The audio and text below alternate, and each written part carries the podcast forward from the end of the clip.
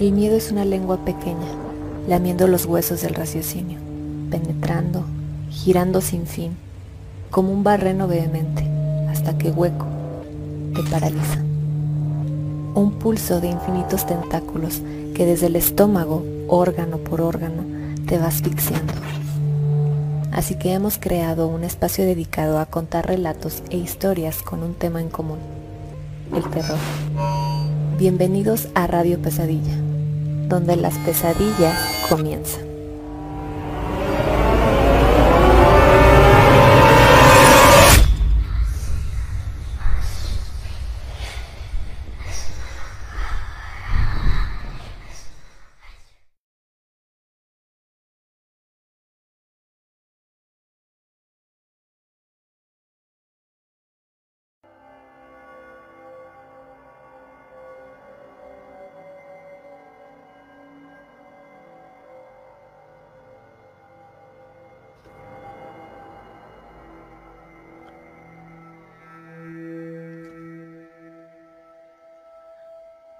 Hola, ¿qué tal? Muy buenas noches, queridos Radio Escuchas. Bienvenidos a este su programa Radio Pesadilla. Les saluda eh, Gustavo Alcalá y les doy la más cordial bienvenida eh, pues a este ya eh, pues último programa de esta temporada.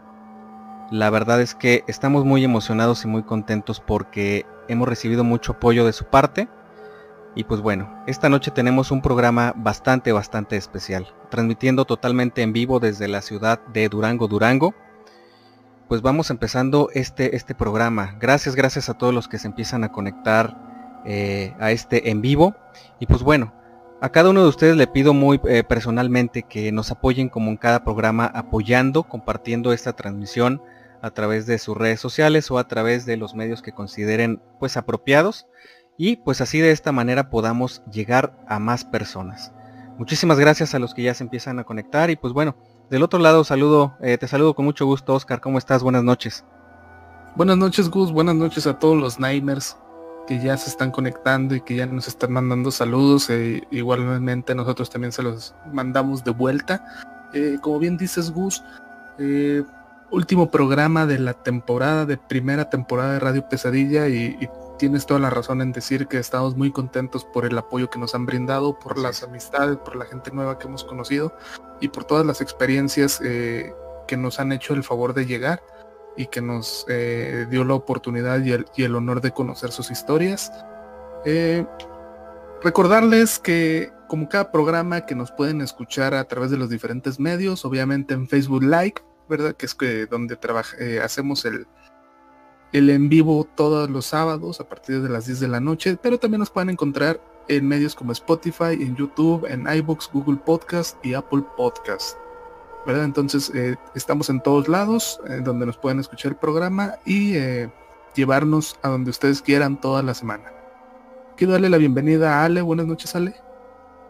Hola, buenas noches. estoy muy contenta de un programa más. Ahora sí como cerrando el año con broche de oro con nuestro programa el día de hoy.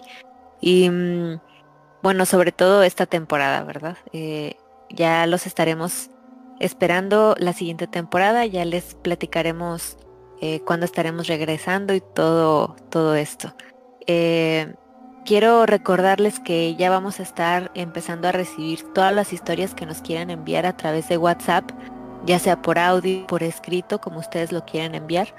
Eh, tenemos ahí en el, en el chat un link que va a estar ahí eh, anclado para que puedan entrar y enviarnos su historia. O en su defecto eh, pueden enviarnos ya sea al correo radiopesadillapodcast.gmail.com o em, les digo el número para quienes nos estén escuchando en otras plataformas, lo que es el número 52 618 174 3270. esto es, recibimos las, las historias desde ahorita, pero bueno, ya saben que pueden enviarnos a lo largo de las semanas em, todas las historias para poderlas contar en los siguientes programas. Así es. Y pues bueno, nada más eh, por ahí eh, damos lectura a algunos de los primeros comentarios que ya se encuentran de, de este lado. Eh, por ahí dice el buen Evaristo Muñoz, dice buena noche Nightmares. Evaristo, muy buenas noches, bienvenido como cada semana, gracias por estar eh, por estos rumbos. También un saludote para Laura Vargas, dice hola chicos, saludos. Laura también, eh, pues una, una, persona que siempre nos acompaña cada semana, entonces muchísimas gracias Laura, un saludote. Y bueno, nada más comentarles, querida, queridos este, radioescuchas, esta noche Carlos Vargas probablemente no va a alcanzar a llegar, se encuentra bien, todo está en orden, únicamente tuvo algunas cuestiones, eh, digamos, personales que no le han permitido llegar a tiempo o, tal vez pues hasta no llegar. Sin embargo, pues bueno, le mandamos un saludote donde quiera que esté por ahorita. Y pues bueno, aprovecho también para recordarles que eh, ahorita les platicamos de qué se trata este, el tema de esta noche, pero eh, recuerden que el tema es únicamente para dar dinamismo pues al programa. Sin embargo, se aceptan y, se reciben todo tipo de relatos, aunque no estén directamente relacionados con el tema principal. ¿De acuerdo? Entonces, pues bueno, ahí está el canal ya abierto para que nos los hagan llegar. Y pues bueno, creo que es momento de empezar con, las pesadillas. Eh, Oscar. Así es. Eh, fíjate, este tema se nos eh, ocurrió debido a un a un comentario, la verdad, eh, que tuvimos la semana pasada sobre, eh, o más bien sobre un relato sí. Eh, que tiene que ver los sueños proféticos. Así es. ¿verdad? Entonces quisimos generalizarlo un poco más y queremos hablar sobre las profecías, ¿no? Sí. la verdad es que vivimos en un mundo extraño, rarísimo, porque no conocemos absolutamente nada. O sea, podemos creer que algo es así y resulta que no. Este, a lo mejor estamos viviendo engañados, a lo mejor vivimos en la Matrix, no sabemos, ¿verdad? Porque eh, pues hay muchas cosas extrañas que no tenemos forma de garantizar o de, asegurar que realmente pues pasan, ¿no? Así es. Eh, y esto viene desde tiempos bíblicos, ¿no? Eh, todo el que haya ido a misa ha escuchado alguna vez a los profetas, ¿no? a Isaías, Jeremías, etcétera. Pero ¿qué es un profeta?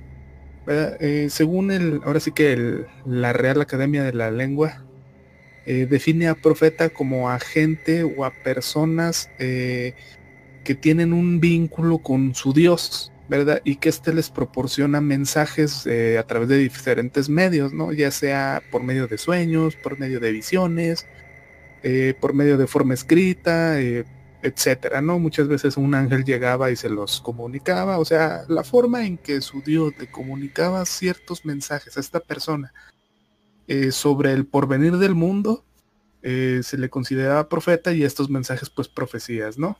Eh, hay de todo tipo, claro que sí, o sea, no, no todo es malo.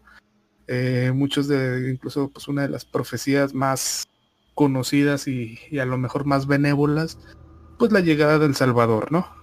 Eh, es algo que se profetizó, algo que los eh, en tiempos bíblicos este, la gente eh, auguraba la llegada de, un Dios, de un Salvador, ¿no? Digo, por hablar de, algo benigno. Claro. ¿Verdad? Pero pues también hay bastantes profecías que dejan un, un, un sabor de boca medio amargo, ¿no?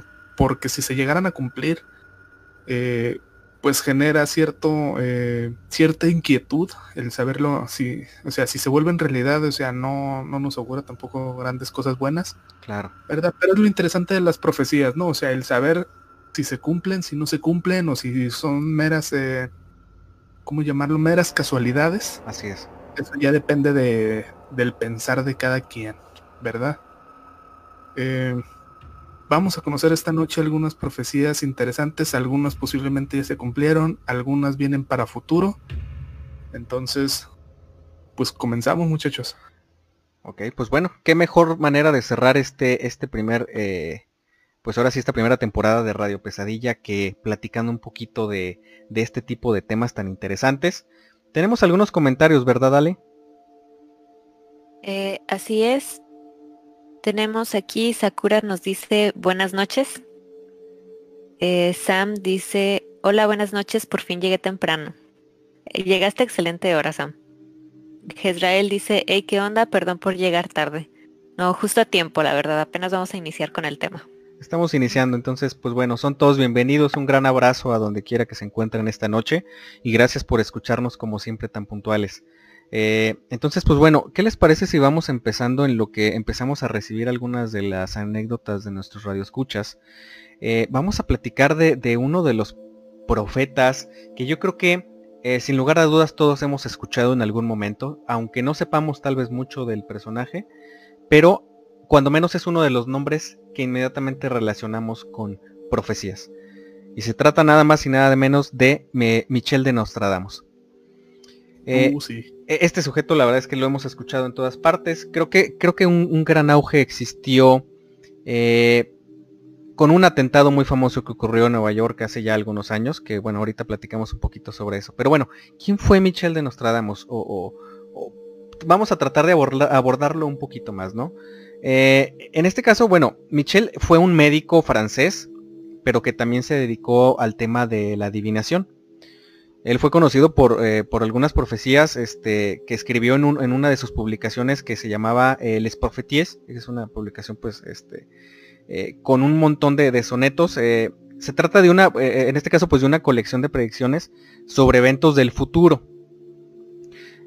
cabe mencionar que este libro pues se publicó la primera vez en 1555, o sea, ya hace más de 500 años. Entonces, bueno, más o menos 500 años. Entonces, la verdad es que es un tema que, para muchos pudiera ser, eh, pues tal vez trascendiente, o sea, hasta cierto punto algo como que totalmente fuera de lugar. Sin embargo, algo interesante de, este personaje es que algunos de estos temas escritos por él en la actualidad siguen sonando vigentes.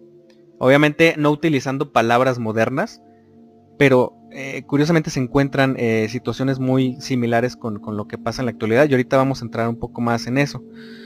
Ah, obviamente, pues la mayoría de las fuentes eh, académicas eh, rechazaron la idea de que, por ejemplo, Nostradamus pudiera tener habilidades de profeta o, o, digamos habilidades sobrenaturales, porque es así como se ha conocido este, este arte, ¿no? Como una cuestión totalmente eh, sobrenatural. Entonces, pues bueno, las asociaciones entre estos eventos, que de hecho han sido pues no solamente de su propio lugar de, de, nacimiento y donde él vivió, sino que han sido involucrando eventos por todo el mundo, eh, entonces, pues bueno, e, estas predicciones son resultados de malas interpretaciones o malas traducciones. Lamentablemente eso es un problema que, influye mucho con eh, documentos tan antiguos, ¿no? Pero bueno, según este análisis, las profecías podían encajar en cualquier evento de, eh, por ejemplo, que el traductor deseara. O sea, aquí vamos a, obviamente, los vamos a invitar a que ustedes sean como que eh, jueces al 100%, que ustedes siempre eh, tengan como que esa mente crítica de decir, esto puede ser verdad o esto la verdad es que, eh, pues a lo mejor para mí no, y quédense con, ahora sí con su opinión directamente, porque, pues bueno, mucha gente dice sobre las profecías en general que normalmente son asociaciones. es decir, el que los interpreta o el que los traduce, pues la relaciona con cosas de su, pues a lo mejor de su ambiente, ¿no? de su contexto personal. Pero bueno, esta es una, es una forma de apreciarlo, ¿no? Sin embargo, eh, algo que cabe mencionar y que es bien importante es que eso no quita el hecho de que, por ejemplo, los mensajes pues son siempre perturbadores. O sea, cuando ustedes leen un soneto de Nostradamus, eh, el simple hecho de imaginarse lo más, a lo mejor la traducción más literal de lo que menciona en sus pequeños como versos, a, a, uno lo deja pensando, lo deja con la, con la mente volando en la imaginación y la verdad es que la sensación no es para nada agradable. Entonces, pues bueno, por eso es uno de los profetas más famosos en la actualidad. Y tiene varios puntos eh, o varios casos, digamos, que son como los que podemos relacionar como más certeros. Eh, en este caso, pues uno de ellos es el ascenso de, eh, al poder de, Adolfo Hitler. Adolfo Hitler, pues todos lo conocimos porque fue un megalómano político con un gran poder de convencimiento. Y pues bueno, nos tratamos acerca de este personaje, decía en sus versos, eh, que, de alguna forma encajan completamente con, el, con, Adolfo Hitler, con el Führer. Eh, inclusive por ahí en unas de sus escritos menciona pues algo, algo que pues, se conoce como un anagrama eh, dentro de la escritura donde él hace un acercamiento muy muy certero hacia el nombre de Adolfo Hitler, donde él lo menciona como Hister. Entonces, si ustedes a lo mejor pueden decir que se trata de una casualidad. Todos podemos decir que tal vez no creemos en eso, eh, que se trata de casualidades, pero sí debemos de aceptar que Hister y Hitler son dos nombres bastante, bastante similares. Muy similares, bastante. Totalmente, o sea, cambia alguna palabra, o sea, una letra, perdón. Sin embargo, eh, yo creo que atinarle a, cinco de las seis letras es, algo bastante, bastante impresionante y que causa, causa ruido. O sea, de ahí de entrada ya causa ruido. Entonces, bueno, tenemos aquí algunos ejemplos. Eh, dice por ahí en, una cuarteta que es la 35 de la Centuria 3. Ah, bueno, porque sus libros estaban divididos en centurias, varias centurias, dentro de las cuales existían eh, pequeños cuartetos que, son como eh, escritos de un estilo como si fuera un verso, ¿sí? Para entenderlo un poquito más, más, claro. Entonces, bueno, en esa centuria y en esa, en esa cuarteta específica nos dice lo siguiente. Dice, de lo más profundo del occidente de Europa, de gente pobre un niño nacerá, que por su lengua seducirá a las masas. Su fama en el reino de Oriente más crecerá. Entonces, bueno, ustedes saben que este líder eh, político del Partido Nacional Socialista, eh, pues llevó a Europa a la Segunda Guerra Mundial. Él, y evidentemente, eso, eso, bueno, eso ya habla, eso ya dice mucho, pero también eh, se cumple la parte en la que menciona que él nace en Austria y es considerado pues uno de los líderes seductores pues más peligrosos de la historia. Sí viene de una familia humilde, de, una familia disfuncional como muchas, pero algo que se le puede destacar a este personaje que hizo sí muchas atrocidades es su poder de convencimiento. Eso, eso específicamente que resalta él en, ese, en esa cuarteta, eh, en la que dice que por su lengua seducirá a las masas, eso es algo que realmente encaja a la perfección con este personaje. Porque él, él fue capaz de engañar no solamente a un grupo de seguidores, sino a toda una nación. Inclusive a, dirigentes de otros países. Este, entonces, eso habla mucho y bueno, eh, no, no sé, ustedes han, escuchado eh, o en qué concepto tienen ustedes a, Hitler. Cuando escuchan hablar de Hitler, eh, mi querido Oscar, Ale, ¿qué es lo primero que piensan? Pues como tú dices, man, en alguien, fíjate que no, no, pienso en alguien perverso. por en el sentido de que él cometió las atrocidades, pues. Claro. Pero sí lo veo más al estilo Manson, o sea, en el que él convencía a demás gente que hiciera eh, todo lo que él quisiera. Claro. ¿Verdad? Eh, como la semana pasada hablamos eh, y tocamos un poquillo el tema de Manson.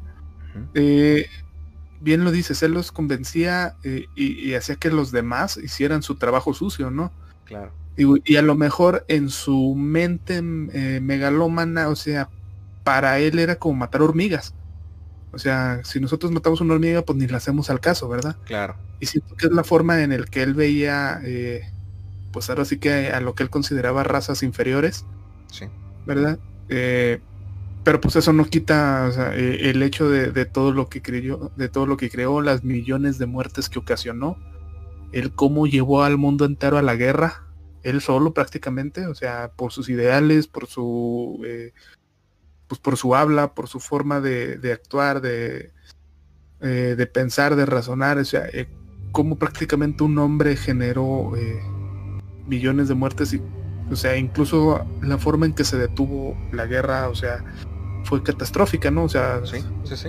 dos bombas este con millones de muertes igual forma eh, sea, igualmente sí claro entonces eh, pues sí es o sea es un personaje no no voy a negar que es muy interesante o sea creo que siempre que hablamos de la Segunda Guerra, a todos nos gusta ver películas o series o documentales o historias, ¿no?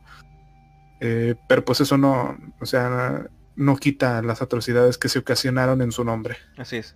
Y bueno, ya que lo mencionas y para, para dar un segundo ejemplo de, pues del estilo de profecías que, que, de hecho pues son muy similares a la realidad en, el caso de eh, pues de este primer profeta que es eh, Michel de Nostradamus, no vamos tan lejos, lo acabas de mencionar ahorita.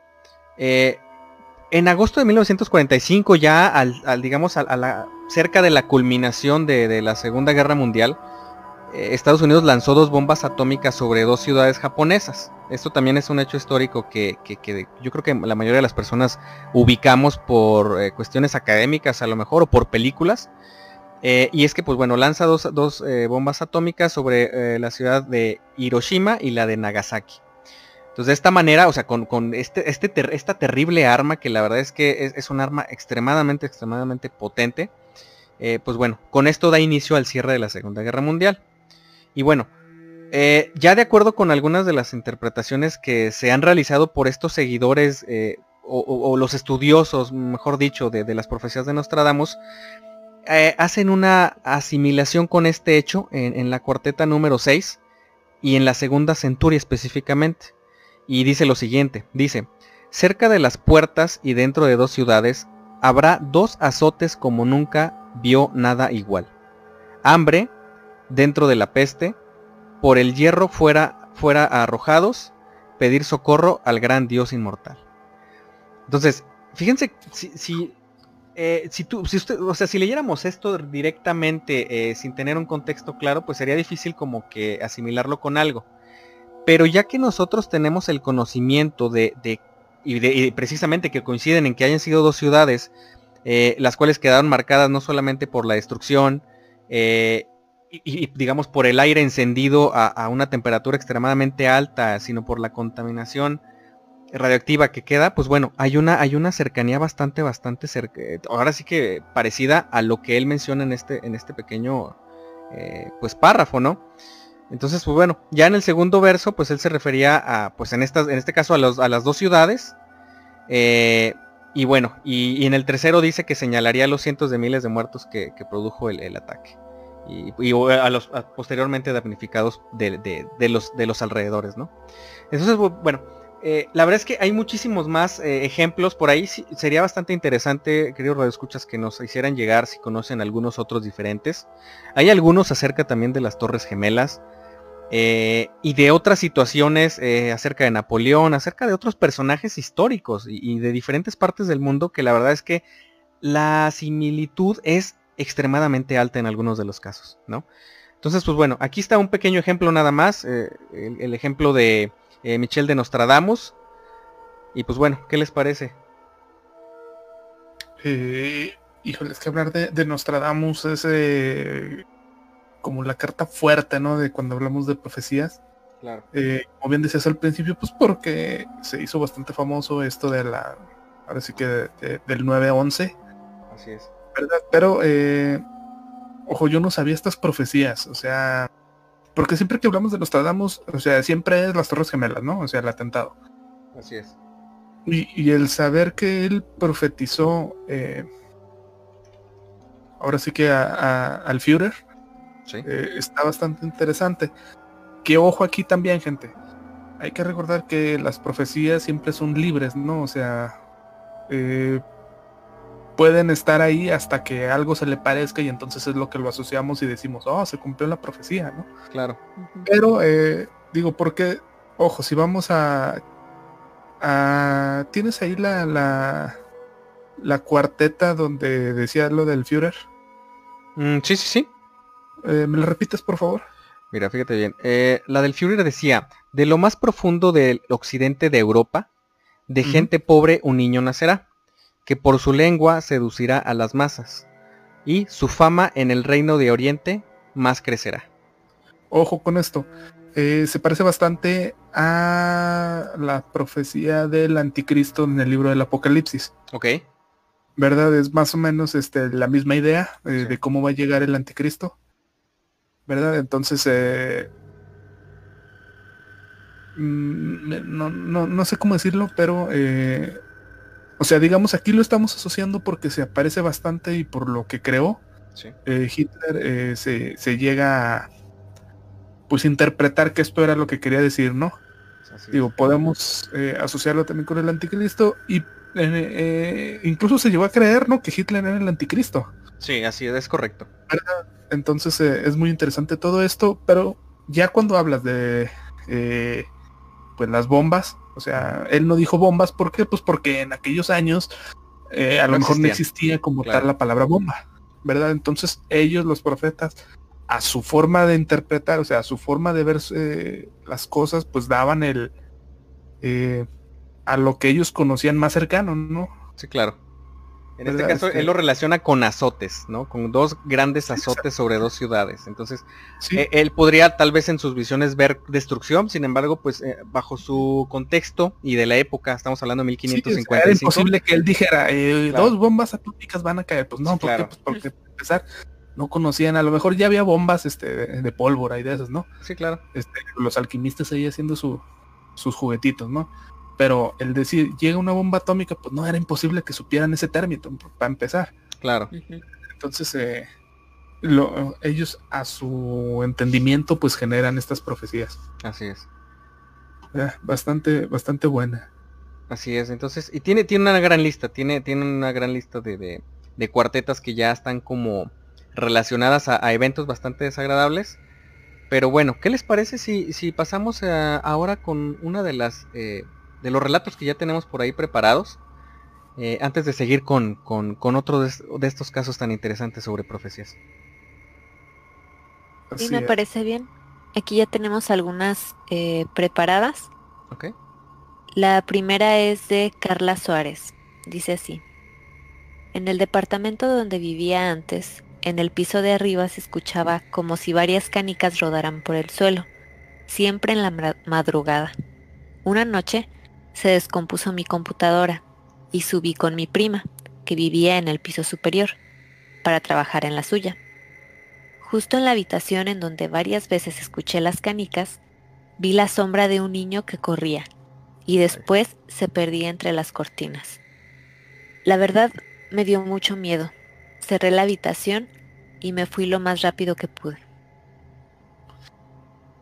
Wow. Fíjate que yo, aquí lo hemos visto ya en varios casos eh, eh, en el programa. Por cierto, un saludote para Carla Juárez y muchísimas gracias por, por compartirnos ese, ese, relato. Yo creo que, eh, bueno, les, les doy mi punto de vista personal. Para mí las experiencias que tienen que ver con, niños pequeños, para mí son las más aterradoras. Ya lo hemos comentado aquí en, programas anteriores, que normalmente, bueno, al menos para la religión católica o para cierto tipo de cristianismo, el alma de, de un pequeño niño que no tiene malicia, eh, pues es, complicado, más bien es imposible que quede como que atrapada, ¿no? Tras su muerte eh, eh, en el plano intermedio. Sin embargo, muchos especialistas dicen y aseguran que cuando se ve la manifestación de alguien que tenga a lo mejor la imagen de algún niño, de alguien pequeño, pues bueno, resulta más bien como que es la forma que toman energías o entidades de, pues del bajo astral, negativas, eh, con bastante malicia. Es, es, la forma que toman de pequeños niños de alguna forma para generar, eh, llamar la atención de las personas y de esta manera pues generar algún tipo de, de, mal, ¿no? De, ataque o de, eh, digamos, situación pues no muy positiva en los que experimentan el fenómeno. Entonces, y, bueno, hablo de, pequeños porque, bueno, una también una característica muy sonada es que cuando se escuchan canicas en ciertos lugares, es, es porque existe una presencia, ¿no? Eh, eso es algo que hemos visto en, algunos otros relatos. Eh, entonces, la verdad es que se me hace bastante interesante y medio escalofrío. La verdad es que medio escalofrío está este primer relato. Así es. ¿Tenemos otro, Ale, por favor? Sí. Este otro lo envía Moni Navarro. Dice así. Trabajo en Semefo. Sí, abro cadáveres y busco de qué murieron. Chale. Ahí hacemos guardias de 24 horas, razón por la cual dormimos en el lugar. En una ocasión estaba dormida en el área de médicos, donde hay dos computadoras y también hay un pequeño ropero en donde cabe un catre. Es como dormir en un arnia. De repente, escuché que alguien entró y encendió una de las computadoras. Escuché los pasos, cómo movieron la silla y se sentaron.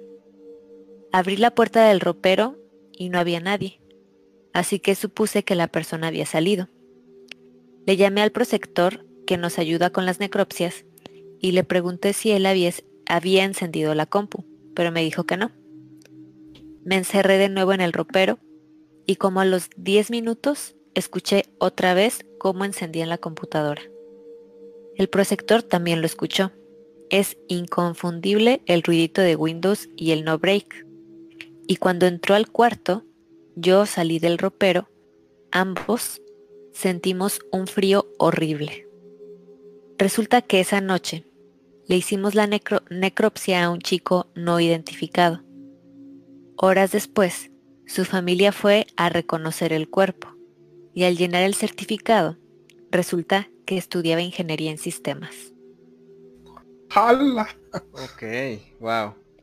Va. Wow. Ale, me gustaría, me gustaría mucho que opinaras acerca de este caso porque Sí, tú, eres, tú eres médico, tú vives en un ambiente, tal vez no directamente, eh, pues como la CEMEFO, sin embargo, si estás en un ambiente en el cual la vida y la muerte se están debatiendo todos los días y a todas horas.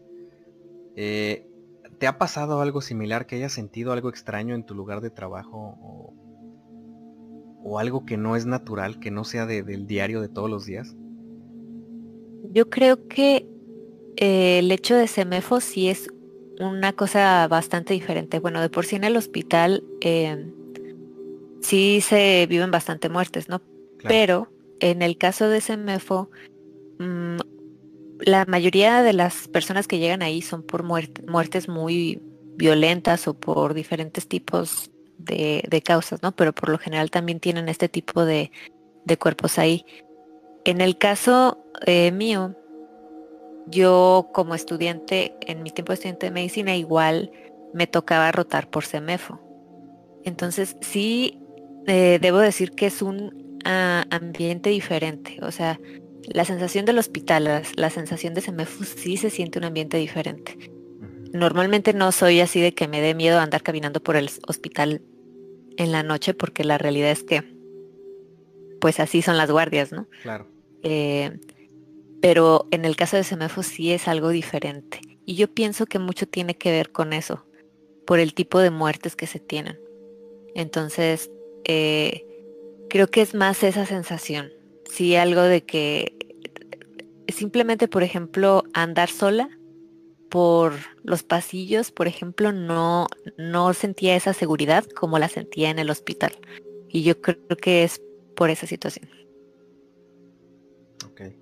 Pues bueno, la, la verdad es que sí, sí me imagino que debe ser un- una, una sensación constante totalmente distinta.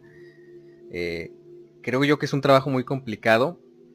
Para mí, o sea, al menos, eh, y yo creo que para ti, Oscar, debe ser similar, que somos completamente áreas muy distintas.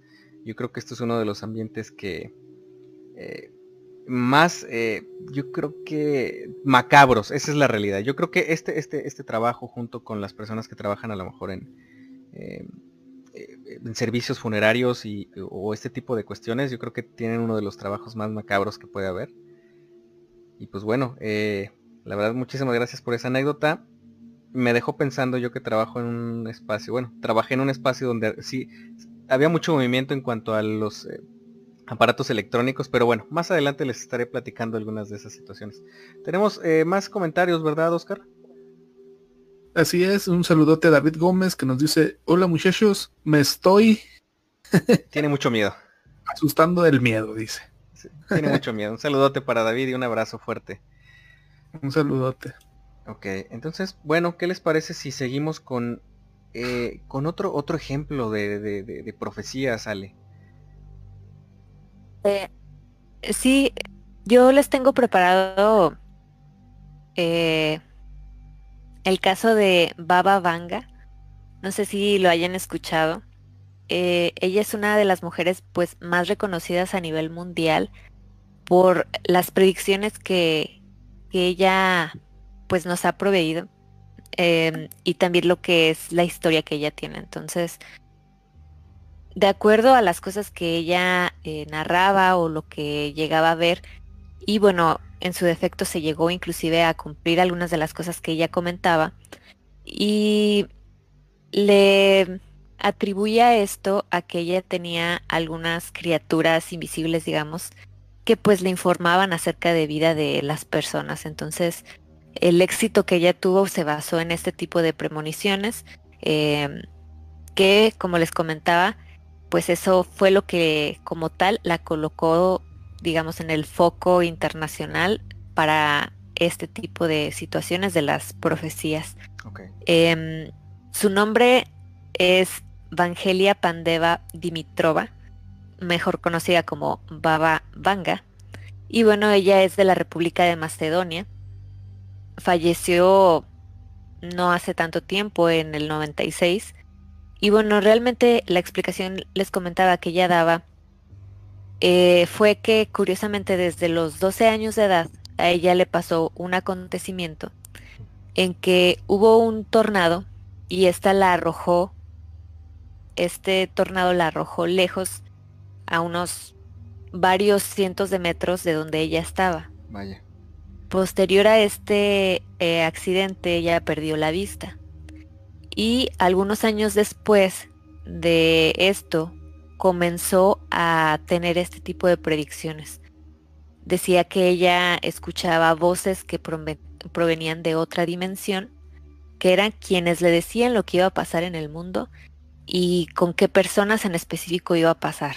Entonces, eh, todo después de este accidente que les comento. Entonces, a partir de ese momento, les digo, pasaron unos años, pero bueno, se atribuyó a, esto en particular. Em, para dar algunos ejemplos de, de las predicciones que tuvo, eh, para empezar, para el año de 1939, más o menos a inicios de este año, ella predijo precisamente el inicio y el final de la Segunda Guerra Mundial, que era algo que ya comentábamos eh, anteriormente. Y eh, digamos, ella fue alguien que eh, ya habló de este acontecimiento, ¿no? Tanto del inicio como del final. Esa fue una de las cosas, este, de las primeras profecías que se tuvieron y de las em, que, digamos, vimos que se cumplió como tal. ya un poquito más reciente, para 1968, se dice que igual a inicio de ese año, en enero más o menos, un día ella despertó gritando, eh, Praga, por favor, salven, salven a Praga. Entonces, eso fue algo muy curioso porque siete meses después de este acontecimiento, tanques rusos entraron a Praga. ¿sí? Entonces ahí se hizo como que la asociación con este, con este evento, ¿no? Igualmente hay algo que de lo que ya habíamos mm, comentado. Para el, el, año de 1989 hizo una predicción que bueno, yo les voy a, a dar lectura de cómo es lo que ella comentó, ¿no? Y ahí vamos a hacer la relación, ¿no? Dice así. Dos aves metálicas chocarán contra los hermanos americanos. Lobos aullarán desde los arbustos y la sangre de inocentes correrá por los ríos. ¿A qué le suena eso? suena con lo de dos aves metálicas eh, pues al atentado del, así que del 11 de septiembre. Sí, totalmente. Y creo que lo dice muy claro en la parte en la que dice dos gemelos eh, eh, americanos. O sea, creo que difícilmente ella tendría manera de, de, de, visualizar algo tan específico. O sea, creo que esto es muy específico realmente.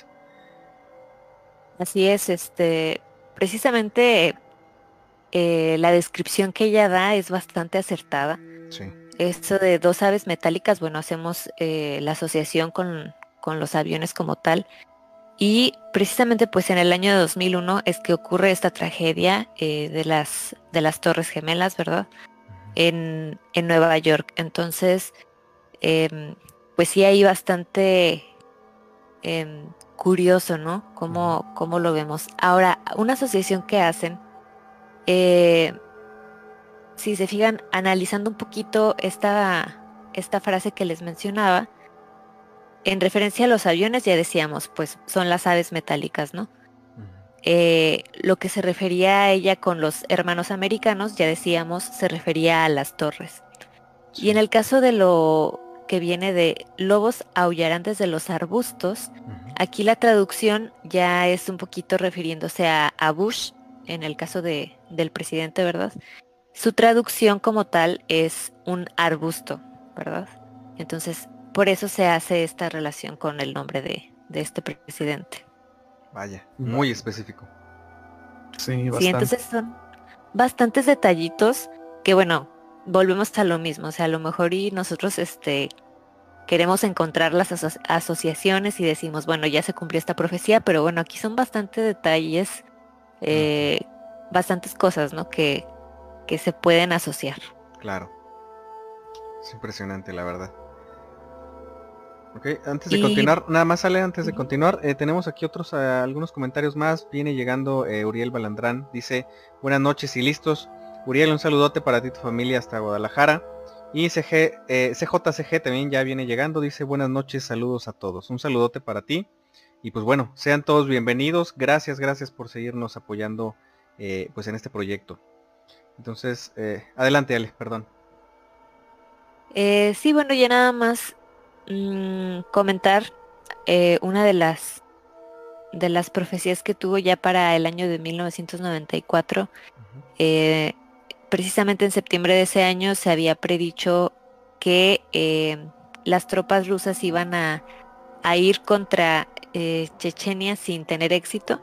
Y precisamente en ese año comenzó eh, la guerra em, perdiendo Rusia. Entonces sí, otra de los ejemplos, ¿verdad? Yo creo que el que más me impresionó fue el de las Torres Gemelas.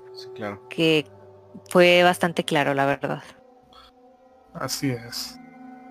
Eh, dejó Baba, eh, Baba Vanga murió en el año 96, pero pues eso no, no, detuvo sus premoniciones, ¿verdad? Entonces dejó bastantes eh, profecías puestas en, al futuro.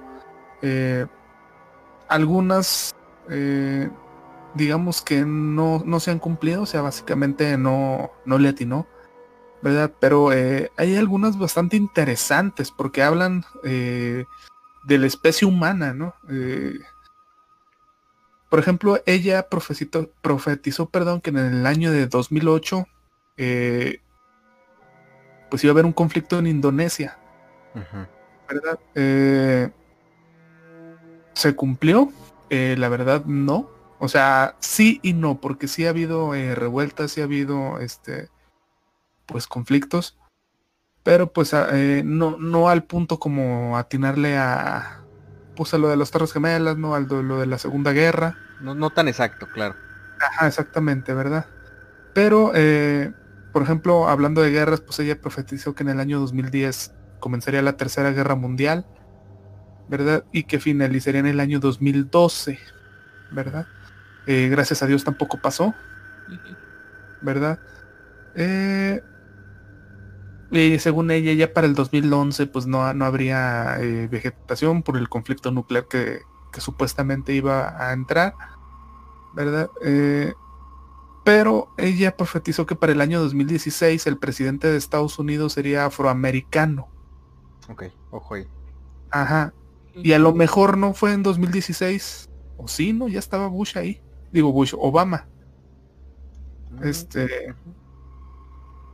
Entonces, eh, a lo mejor ahí fue diferencia de años, pero, o sea, nadie daba un peso por que algún presidente de, Estados Unidos pues fuera de color, ¿no? Sí, claro. Fíjate, él estuvo del 2009 al 2017, entonces ah, más o menos encaja. Sí.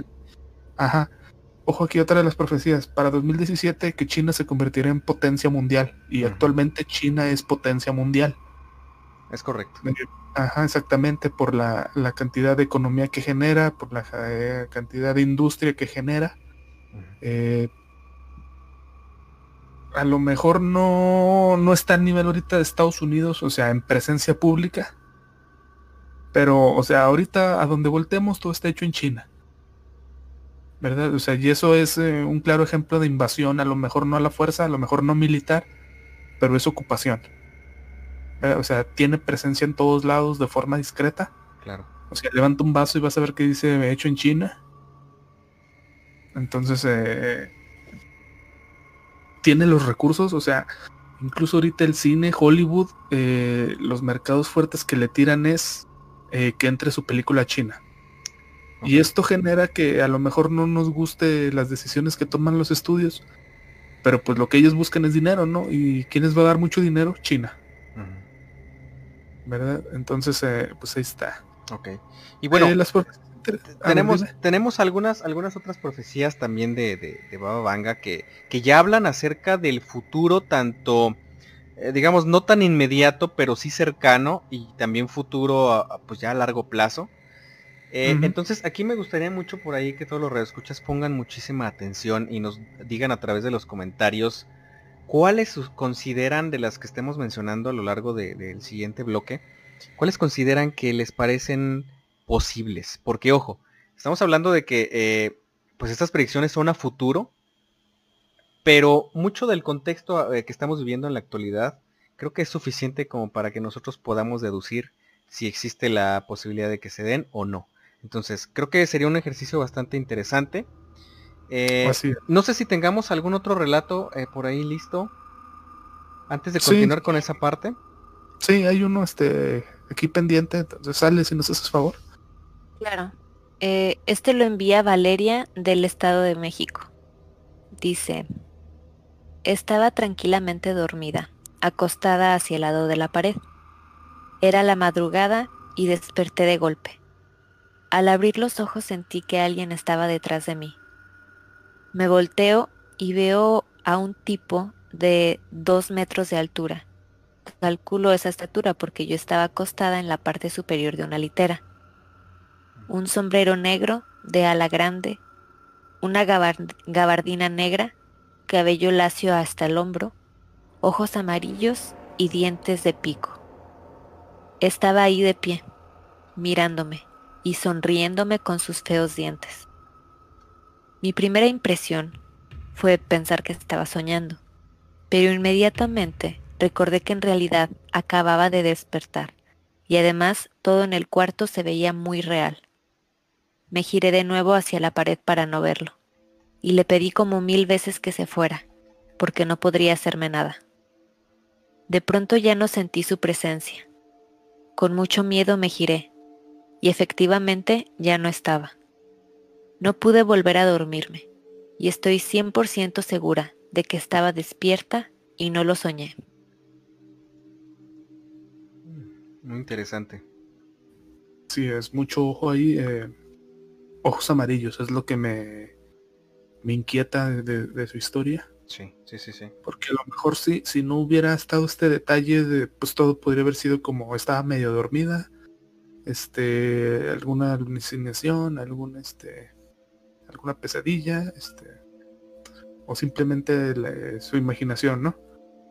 Eh, pero ya metiéndole, si son ojos amarillos, ya está un poquito de, cuidado, eh, porque sí puede ser alguna entidad eh, o alguna alguna presencia pues no grata, ¿no? Que ande por ahí rondando. Sí.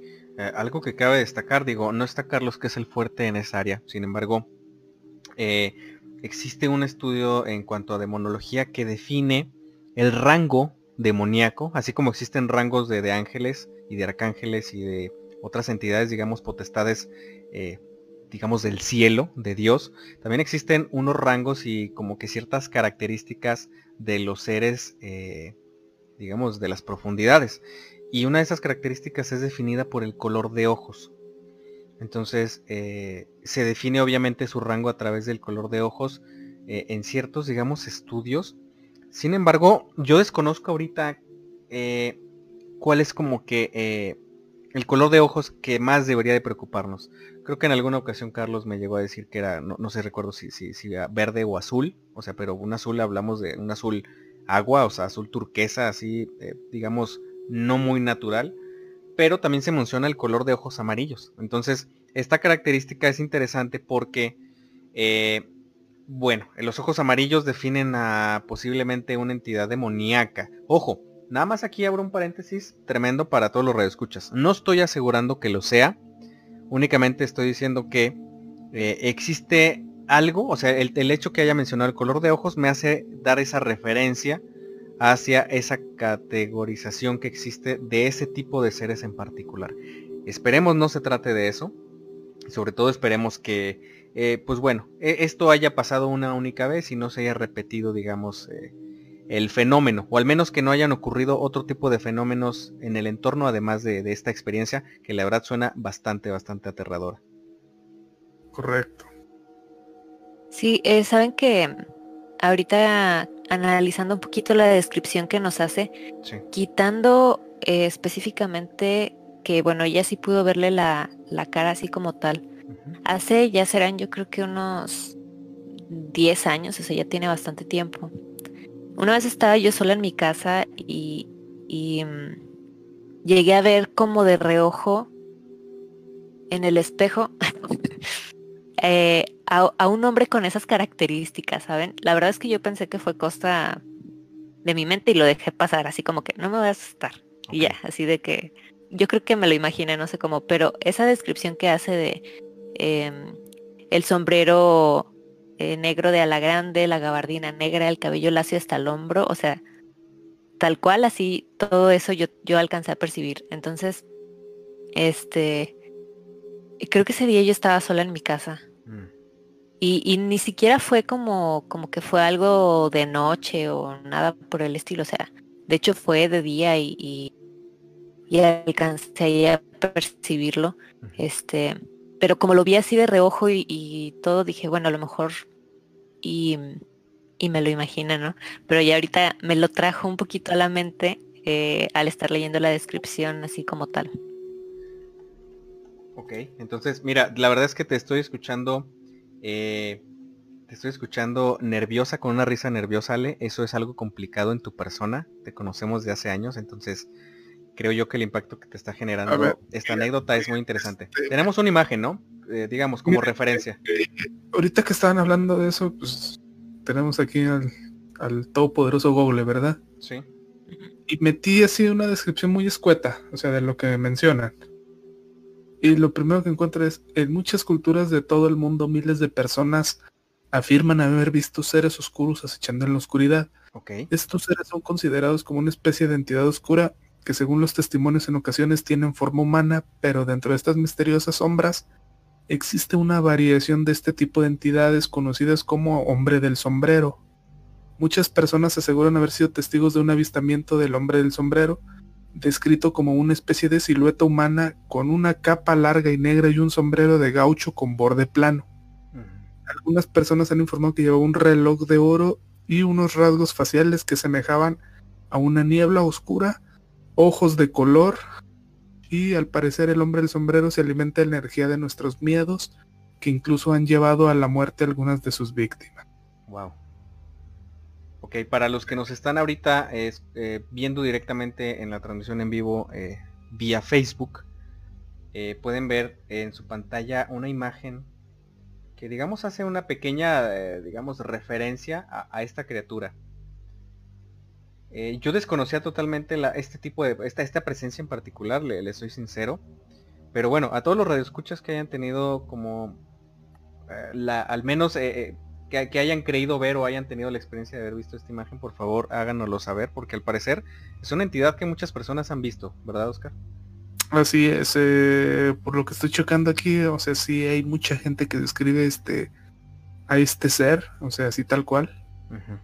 Eh, entonces, eh, ¿recuerdas la vez que, hablamos de, una persona que mucha gente sueña? Sí, sí, sí. ahí este, les dije que yo lo había soñado y les mandé este, la foto de, de lo que la gente pues, más o menos se asegura ver. es más o menos el mismo caso este. y, y sí está de pues de tenerlo en consideración. Pues sí, totalmente. Entonces, eh, pues bueno, eh, pues muchísimas gracias a quien nos mandó este último relato. Mm, Valeria. Valeria, muchísimas gracias Valeria, saludotes hasta el Estado de México, eh, un gran abrazo hasta allá. Y pues bueno, em, no sé si tengamos otra historia o, no. ¿Qué les parece si continuamos con, con algunas de las predicciones que dejó Baba Vanga para nuestro futuro cercano? Y luego un momento más regresamos con el tercer bloque de anécdotas. ¿Qué les parece? Así es. Eh, esto las voy a leer así un poquito rápido, ¿verdad? este, Pero si hay alguna eh, que les interese o que quieran este, ahondar un poquito más, eh, adelante. Ok. Ella profetizó que para el 2028, o sea, ya estamos hablando hacia el futuro, la humanidad lanzará una nave espacial con destino a Venus. A Venus. Ajá.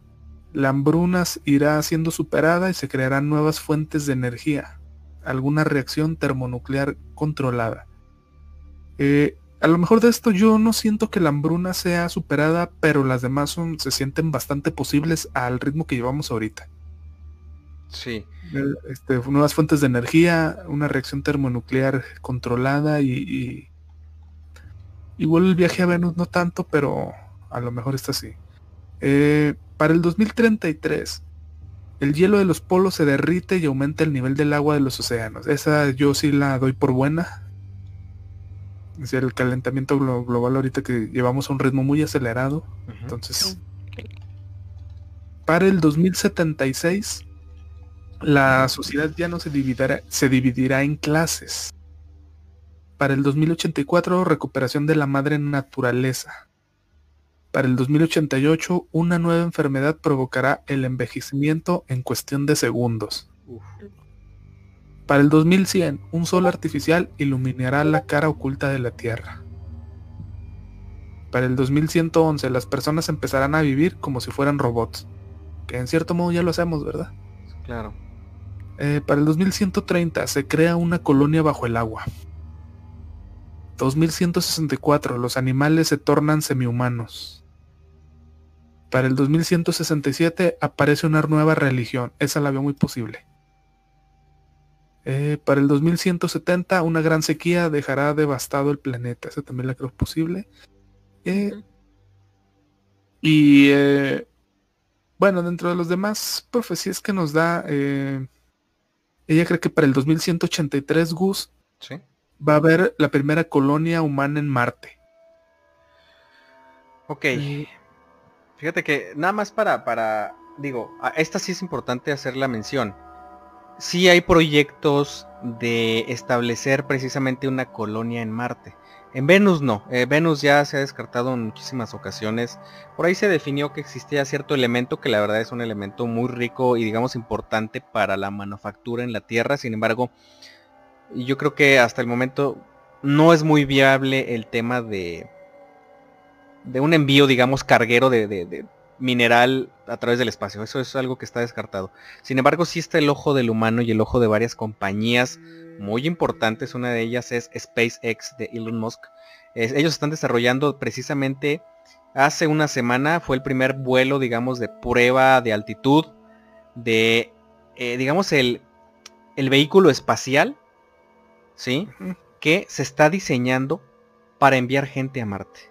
Este es un vehículo altamente avanzado, obviamente se, trata de una empresa totalmente privada que, que, está trabajando en conjunto, digamos, hasta cierto punto con, con NASA y otras agencias, pero ese es lo que tienen como objetivo y, creo que están dando pasos bastante, bastante avanzados. No sé si eso se logre hasta el 2183, pero sí les quiero decir que ahorita, en 2020, casi ya cerrando 2020, sí está el ojo de la humanidad puesto en llevar una colonia hasta ese lugar.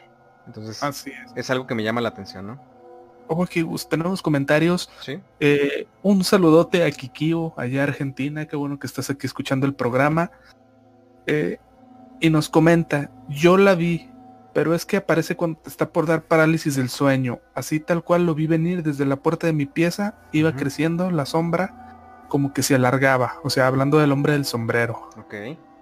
Entonces, eh, ahí está ya alguien más que, que ha percibido al hombre del sombrero, o sea, ya digo, al menos aquí en lo que va este rato ya van tres personas, ¿verdad? Entonces, eh, pues nada más hay cuidado. Y eh, Josué Robles nos dice, los chinos ya crearon su propio sol. Esa ya está pasando y fue a mediados de semana. Eh, acabo de leer el comentario y, y, me puse a checar y efectivamente tengo una noticia el 4 de diciembre donde dicen que eh, efectivamente China acaba de crear su propio sol artificial. Eh, obviamente con fines de para generar energía. Entonces, eh, pues muy posiblemente en un futuro pues se pueda cumplir nuestra profecía buscando la pues a lo mejor generarla, este, colocarlo en el espacio, pues para pues o sea, para aprovechar más este la energía que pueda generar, ¿no? Sí, claro, tener una fuente, digamos, alternativa y no depender de las cuestiones estelares, eh, ahora sí que espaciales. Exactamente, pero ojo o sea, como algo que ya profetizó, o sea, precisamente esta semana acaba de empezar, digamos, su eh, el rumbo o la dirección que está tomando para allá. Sí, sí, es totalmente Asusta, asusta el hecho de encontrar similitudes, ¿eh? Sí, la verdad que sí. Eh, ok, continuando, para el 2221 la humanidad busca vida extraterrestre en el universo y descubre algo terrible. No dice qué, solo dice que fue algo terrible. Ok. A ver. E-, ese me asusta. Sí. Porque solamente encuentro dos maneras de, de, que este tema pudiera, o sea, de que la exploración espacial resultara en algo terrible. terrible. Eh, les comparto mi sentir. Para mí, algo terrible sería descubrir o encontrar que sí estamos solos en el espacio. Que sí somos la única civilización pensante o, la única, el único cúmulo de seres vivos que existen en el espacio. Para mí es improbable, pero eso me asustaría muchísimo. Pensar que somos los únicos en este enorme y vasto espacio que está creciendo eh, cada segundo, o sea, cada segundo se expande más y más, entonces me asusta y creo que eso sería terrible. Saber que estamos solos. O la otra, eh, tal vez darnos cuenta que eh, existen tal vez otras civilizaciones allá afuera y que a lo mejor somos únicamente como una cosecha para ellos. Eso me, me llenaría de, de terror. Pero bueno, ahorita es, lo que alcanzo a vislumbrar, sin embargo pudieran ser mil cosas, ¿no? Así es. Eh, dice que para el 2256 una nave espacial llega a la Tierra y trae consigo nuevas enfermedades. Que bueno, eso es muy posible. O sea, Sí, o sea, ahorita cualquiera nave que regrese puede traer algo. Claro. Eh, para el 2371, eh, que genera una gran hambruna. Para el 2378, una raza se expande en el planeta. No dice que, simplemente dice que una nueva raza eh, llegará y se alzará. Para el 3797, en la Tierra se acaba toda forma de vida no humana, pero se expandirá en otro sistema estelar. O sea, ya estamos hablando aquí de, colonización, ¿no? 3800, eh, la raza humana encuentra un nuevo planeta en el cual el clima afecta al organismo de las personas, por lo que se desarrollan mutaciones. Para el 3805 empieza una guerra entre los planetas por los recursos que tiene cada uno, más de la mitad de las personas mueren. Para el 3854, desarrollo de la civilización se detiene y las personas empiezan a vivir en multitudes como bestias. Para el año 4300, eh, para esta fecha se han encontrado la panacea para curar todas las enfermedades. Para el 4599 la gente alcanza la inmortalidad y eh, para el año 5076 dice que aparece un universo divisorio. Aquí ya estamos hablando de eh, multiverso. O sea, entrar a otras dimensiones. Bueno, eh, son conceptos eh, que en voz de una persona que no se dedica a la ciencia y que obviamente no, no está, o sea, no pertenece a nuestra generación, una generación fácil de influenciar en el sentido de que encuentra un montón de información en el aire, en internet y la asimila, me parece interesante, arriesgado y, preocupante también porque sabemos que la historia de la humanidad está, no de la humanidad, sino simple y sencillamente del universo está medida en escalas macro, o sea, en billones de, años. Entonces, que esto suceda en tan solo 5.000 años, bueno, 3.000 años más, eh, suena poco, lo sé, nadie de nosotros va a estar en ese entonces, pero en ese momento, pero sí, sí es es un avance bastante acelerado, tomando en cuenta el tiempo que le ha tomado a este planeta generar vida. Entonces, pues muy interesante. Va, va, venga. Así es. inmortalidad. Ay, no sé. No sé si se me hace tan... ¿Te, pareció que fue muy lejos? Sí, sí, no se me hace tan... Bueno, aunque decía que íbamos a vivir como robots, pues claro, ya nada más, no sé, nos ponen el cerebro en un robot o algo así. Cambias piezas, ¿no? a lo mejor, este, o sea, a lo mejor no, no tal cual, pero es que sí puede ser muy posible, ¿no? Que, o sea, de repente dejemos, como pasó en la película de Wally, ¿no? Si se acuerdan. O sea, el simplemente estar de sedentarios, de no hacer nada, de a lo mejor de comer, de, recibir nutrientes a través de sueros, este, o sea, ese tipo de, de cuestiones. Claro que a lo mejor ahorita nos da risa y decimos, ay, sí, ¿no? Pero pues es que la verdad sí estamos yendo muy para allá, ¿no? O sea, nada más salgan a la calle y vean este cómo todo el mundo está pegado viendo el celular, ¿no? Sí. Claro. Entonces, eh, o sea, a lo mejor no está tan descabellado, sí está loco, sí, pero, eh, o sea, puede tener parte de razón. Ok. Sí, sí. Eh. Yo creo que muchas cosas que le han parecido descabelladas a muchas personas en el pasado actualmente son una realidad. Entonces, bueno, no hay, yo creo que no, no valdría de nada tampoco descartar todo esto. Hay cosas que nos parecen muy exageradas y hay otras que probablemente pudieran tener un poco de, relación ya con lo que estamos viviendo actualmente.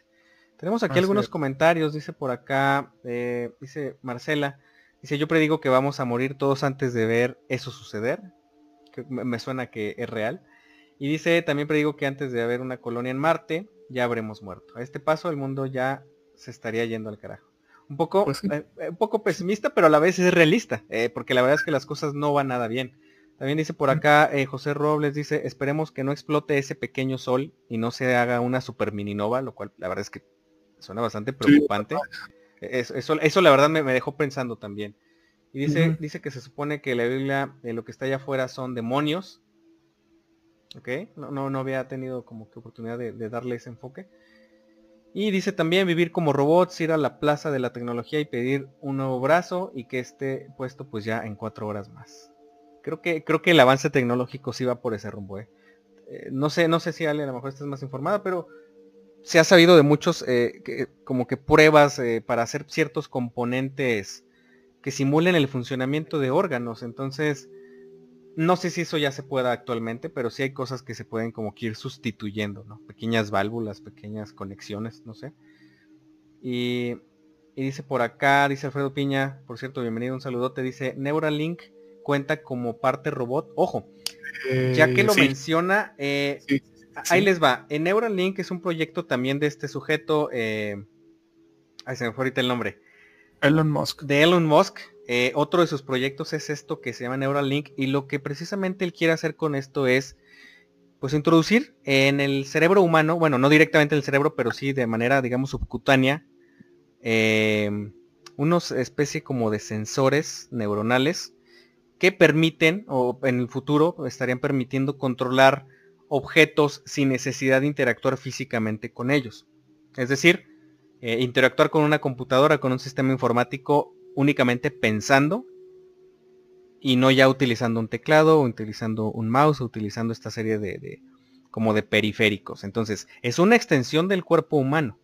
Entonces, si él logra establecer que el eh, Neuralink funcione, Obviamente esto va a dar funciones a otro tipo de, digamos, de complementos, como por ejemplo eh, sensores como para, para, digamos, visuales, o sea, similares a la vista, eh, o de sensaciones, o sea, este, este, esta comunicación nunca, o sea, ahorita la están diseñando para que sea en un solo sentido, para que la persona piense y responda a una máquina, sin embargo, esta cuestión puede también en cierto punto ser eh, bidireccional, o sea, que las respuestas lleguen y se puedan interpretar. Entonces, suena descabellado, pero es algo que ya está pasando ahorita.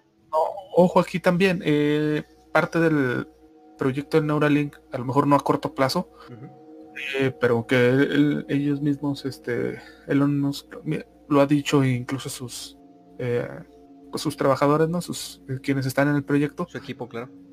exactamente.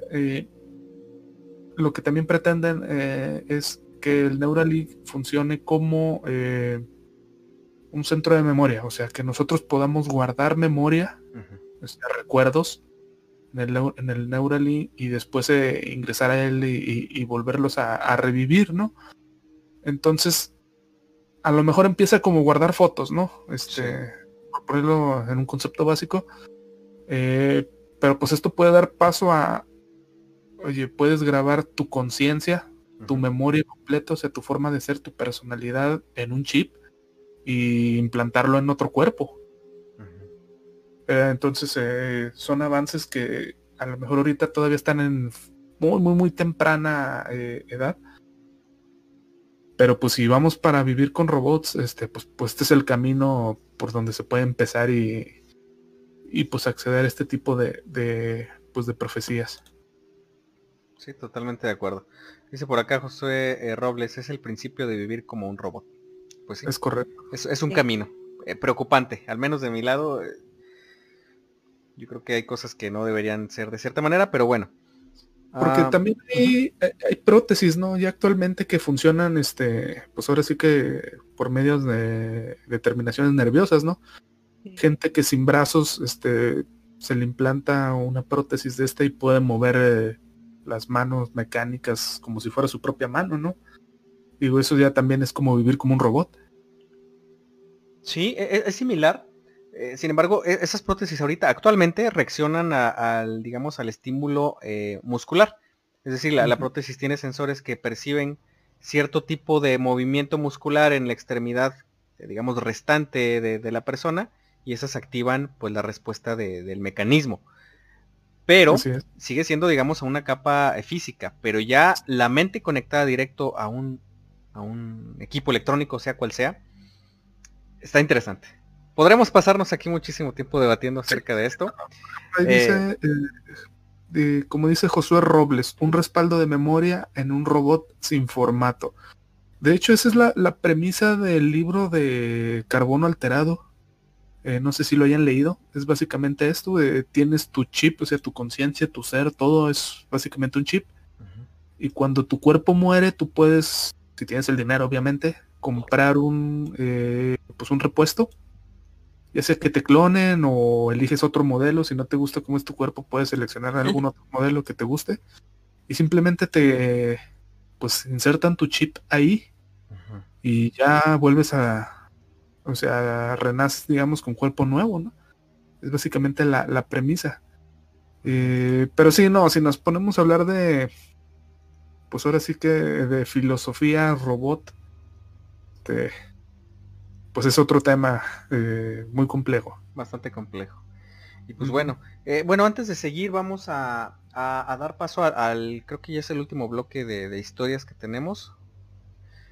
bueno, tenemos más historias preparadas, Ale ya que nos han estado haciendo llegar por acá nuestros radioescuchas. Muchísimas gracias por esa confianza y por hacernos llegar pues, estos, estos relatos tan interesantes.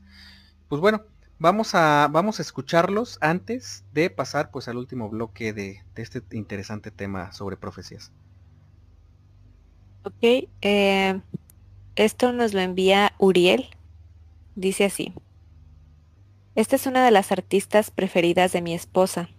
Yo en lo personal, emocional y físicamente sufro al escucharla, pero la historia detrás de ella es tétrica e interesante. Ana Barney o su proyecto musical Sopora Eternus and the Ensemble of Shadows, una oscura e inusual propuesta artística que ha ganado miles de seguidores en los últimos años. El proyecto del Ensamble de las Sombras nació a finales de los 80 en la ciudad de Frankfurt, Alemania con un estilo dark wave y un planteamiento estético creado. Según la misma Ana, como un proceso terapéutico que utiliza el arte para abordar temas como soledad, depresión, expresión de dolor y las sexualidades de las disciplinas de la música, la poesía y el performance. Desde sus inicios, eh, su personaje ha sido tan controversial y misterioso que ha creado infinidad de especulaciones sobre quién es y cuál es su pasado. Se ha hablado en varias publicaciones sobre su infancia tormentosa, y hay muchos rumores de episodios graves de maltrato físico por parte de sus padres y sus compañeros de clase durante esta etapa, provocando en ella tendencias suicidas. Ella define a su madre como la mujer que le dio comida, ropa y palizas. Algo curioso de este proyecto es que nunca se ha presentado ni lo hará en un concierto en vivo. Barney afirma que su música está creada como un trabajo espiritual de observación, invocación y exorcismo en sueños, mm. que le permite adentrarse en el subconsciente y despertar a los muertos y o a los entes dormidos para entender y sanar su espíritu. Y por esto, de su proceso artístico, es extremadamente personal. En todos sus videos podemos ver a una figura débil, sola y depresiva, imitando movimientos de la vida salvaje, con su, maquillaje oscuro, ropaje desalineado y bailes que provocan expresiones de dolor, tristeza y sufrimiento en la protagonista. mientras ella interactúa con espacios que generan una atmósfera tenebrosa e incómoda.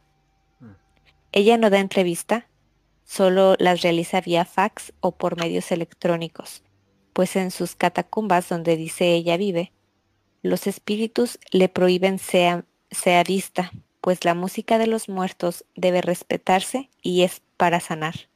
Cuando se escuchan sus canciones o se ven sus videos, las sensaciones que deja o el ambiente que comienza a inundar el ambiente es extremadamente incómodo, que es casi imposible terminar un disco.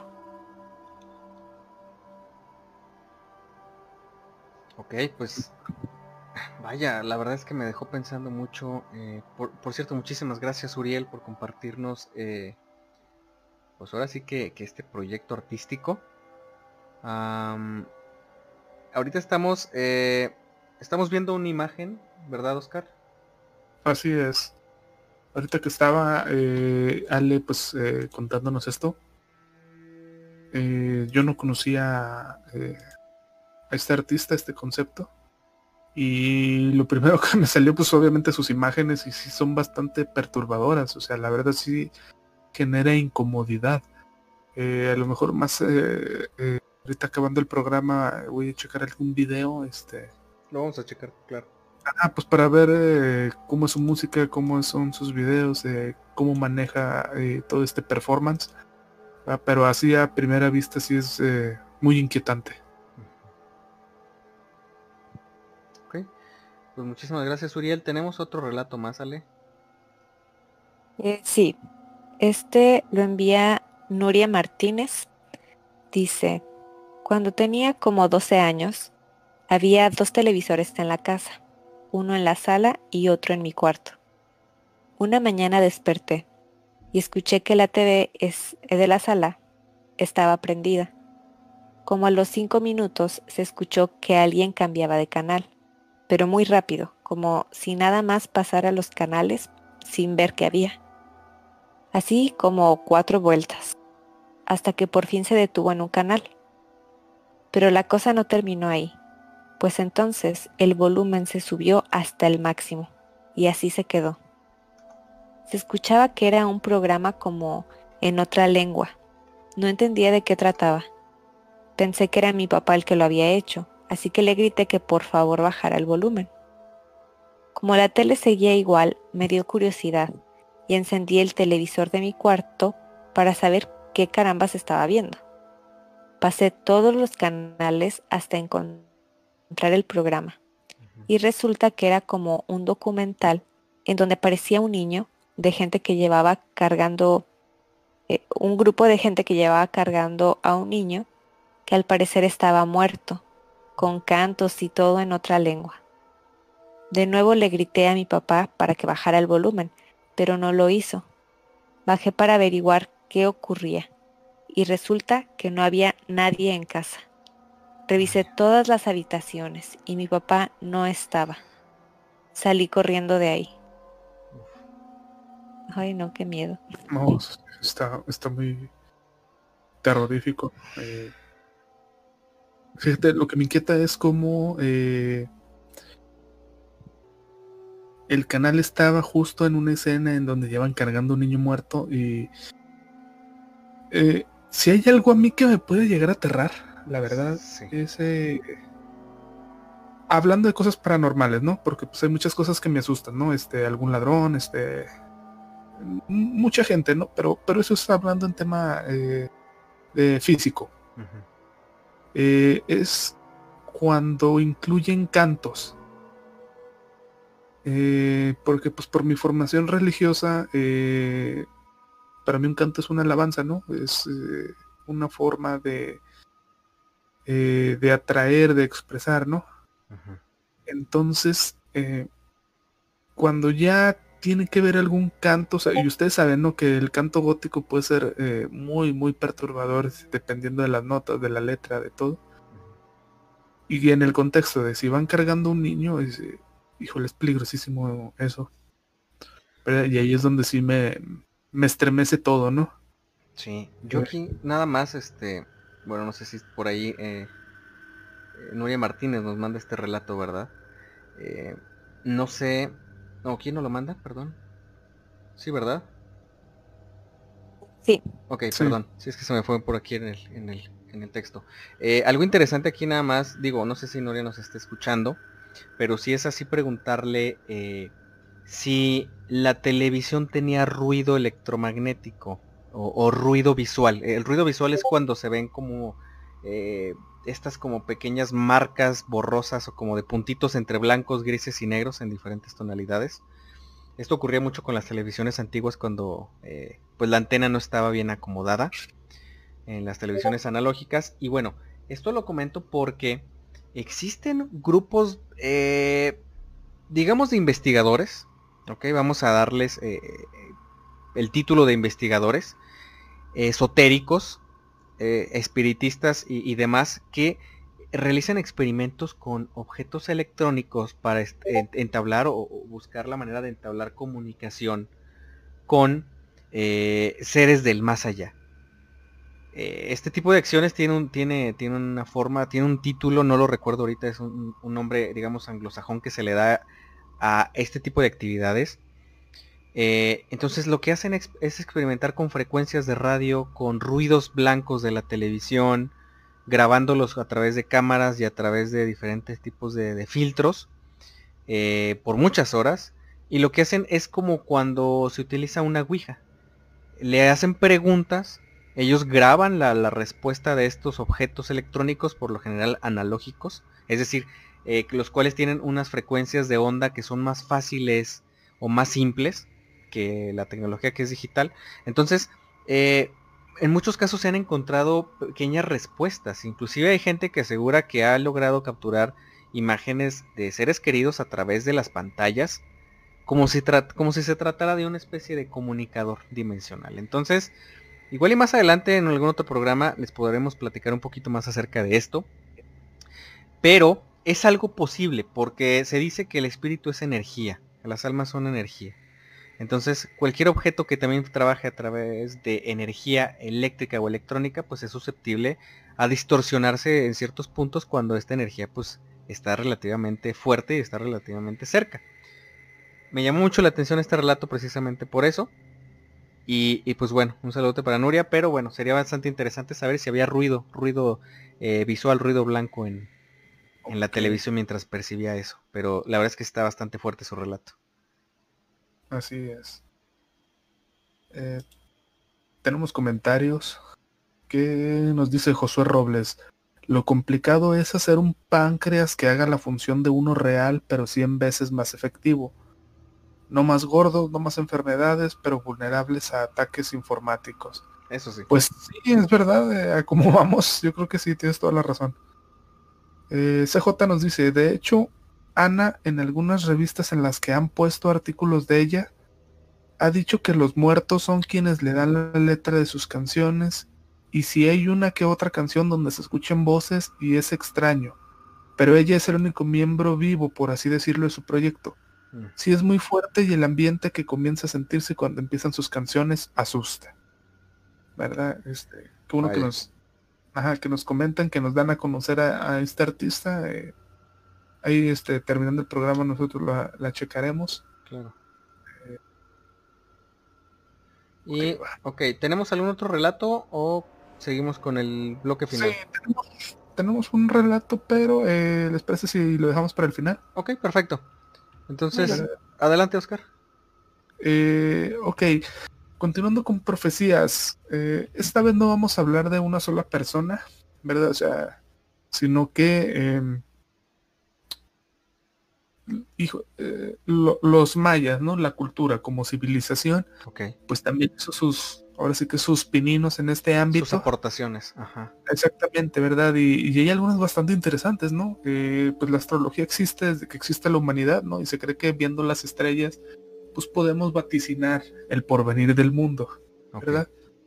Eh, los mayas desde los inicios de su civilización, allá por el año eh, pues 3000 antes de Cristo más o menos, pues ellos se dedicaron como todas las civilizaciones a ver el sol, las estrellas, a realizar cálculos muy avanzados y prácticamente exactos que si los comparamos a los cálculos que ellos hicieron con los que tiene la NASA hoy, en día, eh, se aproximan demasiado, o sea, sus eh, diferencias son mínimas, o sea, entonces es muy impresionante lo que ellos lograban en, en astrología, ¿verdad? Y pero pues no nada más eso nos dejaron, ¿no? Eh, según sus profecías, ellos decían que eh, en los 13 años que van desde el año de 1999 hasta el 2012, la luz de la galaxia se sincroniza con la Tierra y así todos sus habitantes podrían acceder a una transformación interior que los encaminaría a nuevas realidades.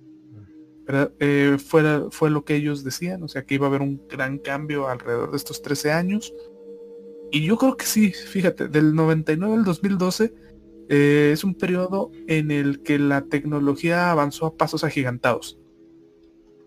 O sea, en el 99 todavía teníamos eh, celulares muy rudimentarios. Para el 2012 eh, ya había smartphones. O sea, el cambio es enorme. ¿Verdad? Entonces, como evolución, a lo mejor sí le pudieron haber pegado tras una conducta eh, antiecológica del ser humano, pues se elevaría la temperatura de la Tierra, lo cual causaría el derretimiento de sus polos y luego se produciría viento solar y habría erupciones masivas en la corona del Sol y el planeta iría perdiendo vida. Ojo, ya ha habido, ha habido múltiples casos de erupciones solares sí. Eh, y que ya nos están pegando. ¿verdad? A lo mejor no lo sentimos, no lo notamos, pero eh, diario hay y diario llegan con más intensidad. Sí. ¿Verdad? Y ojo aquí también, ya van tres que nos auguran el derretimiento de los polos.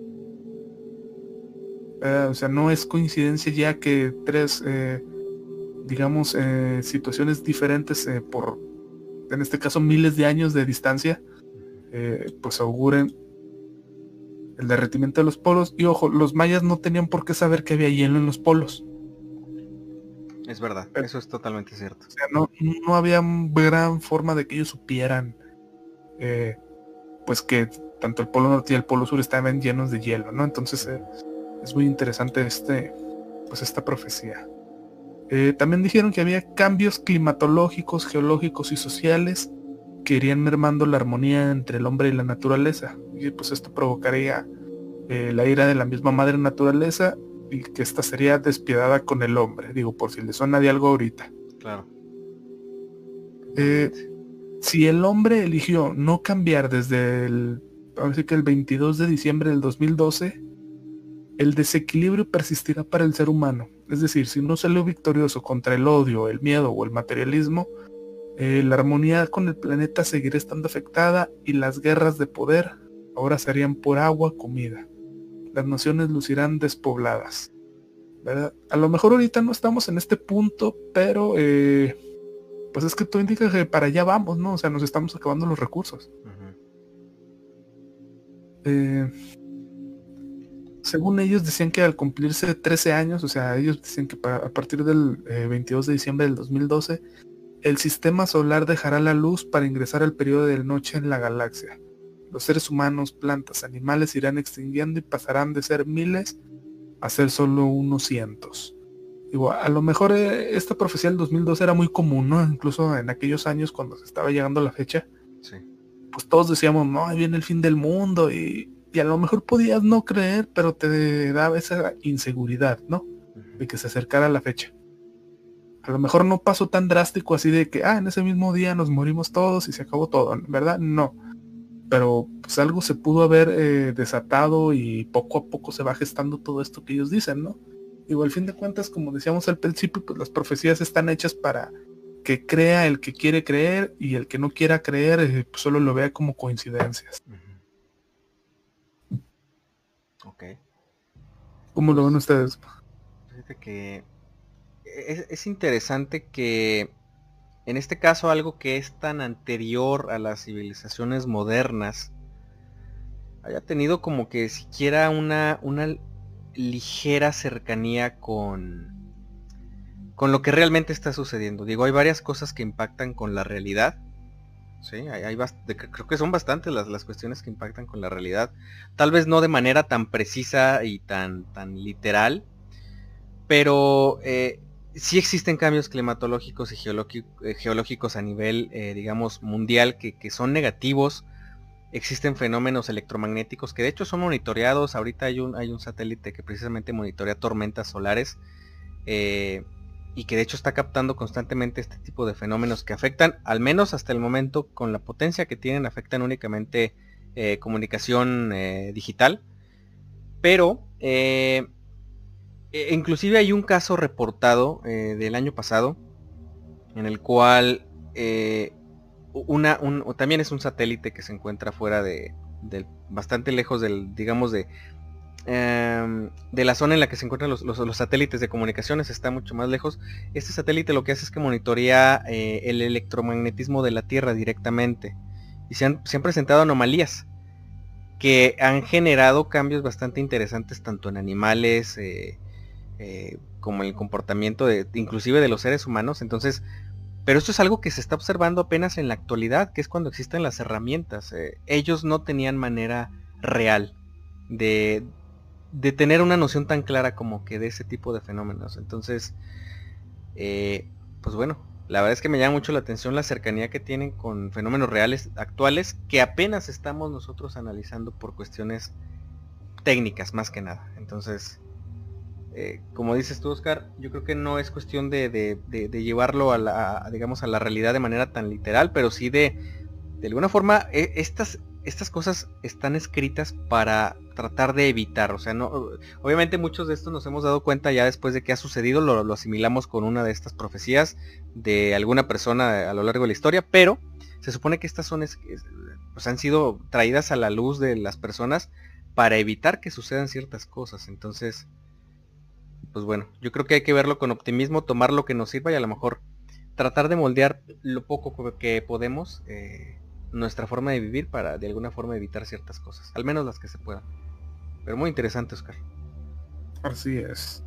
Pero bueno, eh, Nightmares, ahí lo tienen, eh, son algunas de las profecías y de los profetas, eh, pues digamos, más interesantes ¿no? que actualmente.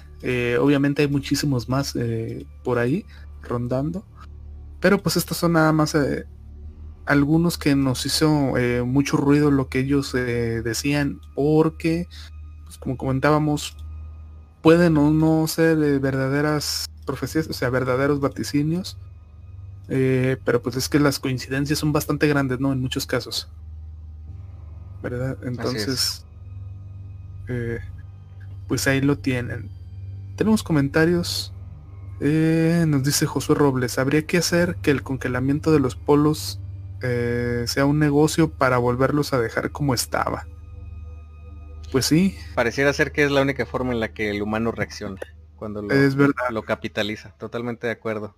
Sí, sí, sí, tiene razón. Y tenemos una pequeña eh, anécdota que nos hace favor Marcela de llegar. dice, mm, Dice, algo que puedo aportar a las anécdotas que me pasó este año que no sé si es paranormal, pero sí fue extraño, es que estábamos en clases online y de golpe se sumó alguien a la sala en Zoom. Eh, pero pues ya estábamos todos, la cámara estaba apagada y no se veía nada, tampoco respondía. Después empezó a escuchar un ruido y nos dimos cuenta que venía de ese contacto, que no sabíamos quién era, y de golpe se desconectó. Ahora que ya damos clases presenciales, hablamos de eso y nadie fue. Las demás cámaras estaban prendidas, veíamos a todos, por lo que sabíamos que estábamos, eh, o sea, que todos estamos conectados y nadie fue, o sea, que no faltaba nadie. ¿Verdad? Entonces ahí está una, pequeña situación que le pasó. Eh, sí, fíjate, ahora que pues con esto de la pandemia y el incremento del uso de internet, eh, si hay bastantes casos de incluso grabados en video, ¿no? Que de repente se cierra una puerta, este, se ve alguna sombra pasar. Eh, están los profes dando clases y algún ruido extraño se escucha por ahí. entonces, ¿verdad? pues también han dejado constancia estas entidades. Sí, totalmente. Entonces, pues bueno, seguirlos invitando también por ese lado a que si siguen con actividades eh, digamos, educativas o de laborales a través de las redes, pues estén muy al pendiente de cualquier fenómeno que pudieran porque captar, porque realmente eh, muchas cosas pasan en nuestro entorno, sin embargo no siempre estamos atentos a, a, las cosas tal vez eh, pequeñas que, que, nos rodean. Entonces, mucho, mucho podemos aprender y no solamente aprender, sino mucho, mucho podemos ver si ponemos atención en esas cosas pequeñas. Eh, creo que tenemos un último, un último relato ya para ir cerrando esta transmisión. Así es. Sí, ya. Aquí lo tengo listo. Dice, mi mamá nos cuenta que ella cuando era adolescente vivió un tiempo en un pueblo donde mi abuelo mi abuela tiene casas llamado La Manzanilla. La casa donde estaban es de dos pisos. Cuando llegas al final de la escalera, te puedes asomar y ves un río que cruza por ahí. Ella nos platicó que una de sus tías y ella fueron a limpiar la casa. Como se acercaban las fiestas, ellas rentaban los cuartos. La tía, al subir y ver hacia abajo, dice que en la pared vio a un hombre que estaba en la pared. Vestía una gabardina y un sombrero. Mi tía lo veía y de pronto el hombre se enderezó y extendió alas. Mi tía comenzó a gritarle a mi mamá que estaba una persona con alas ahí. No hay bordes ni manera de que alguien pudiera siquiera tratar de pasar por ahí, pues no es camino y solo está la barda.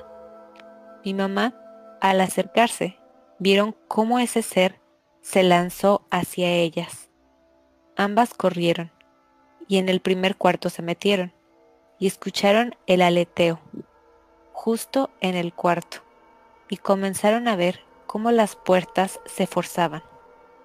Ellas comenzaron a rezar y después de un tiempo se escuchó cómo voló. Al asomarse la puerta de madera estaba toda rasgada. Desde ese momento, mi mamá jamás quiso quedarse en esa casa. Y cuando sabía que nosotros queríamos ir a la casa, pues ésta tenía árboles de duraznos, ella nos prohibía subir o tratar de asomarnos, pues decía que algo estaba ahí. Jamás supimos o vimos directamente algo así, pero sí era curioso que aunque la casa dura muchos meses sola, cuando vamos hemos encontrado duraznos mordidos en el pasillo o la escalera. La mayoría quedan en el borde, donde puedes ver el río que cruza por la parte de atrás, donde hace años ella vio a ese ser. Uf. Wow. mira, fíjate, si hubiera o sea, si nos hubieran mandado esta historia, pero sin la descripción de la persona, o sea, simplemente que vieron a un hombre eh, que le salía alas y las atacó, fíjate, yo te hubiera dicho alguna especie de, nahual, de, algún eh, brujo hechicero, ¿no? Ajá. Pero ya nos da la descripción y ojo, y aquí ya van cuatro esta noche que nos hablan de esta persona de sombrero negro y gabardina.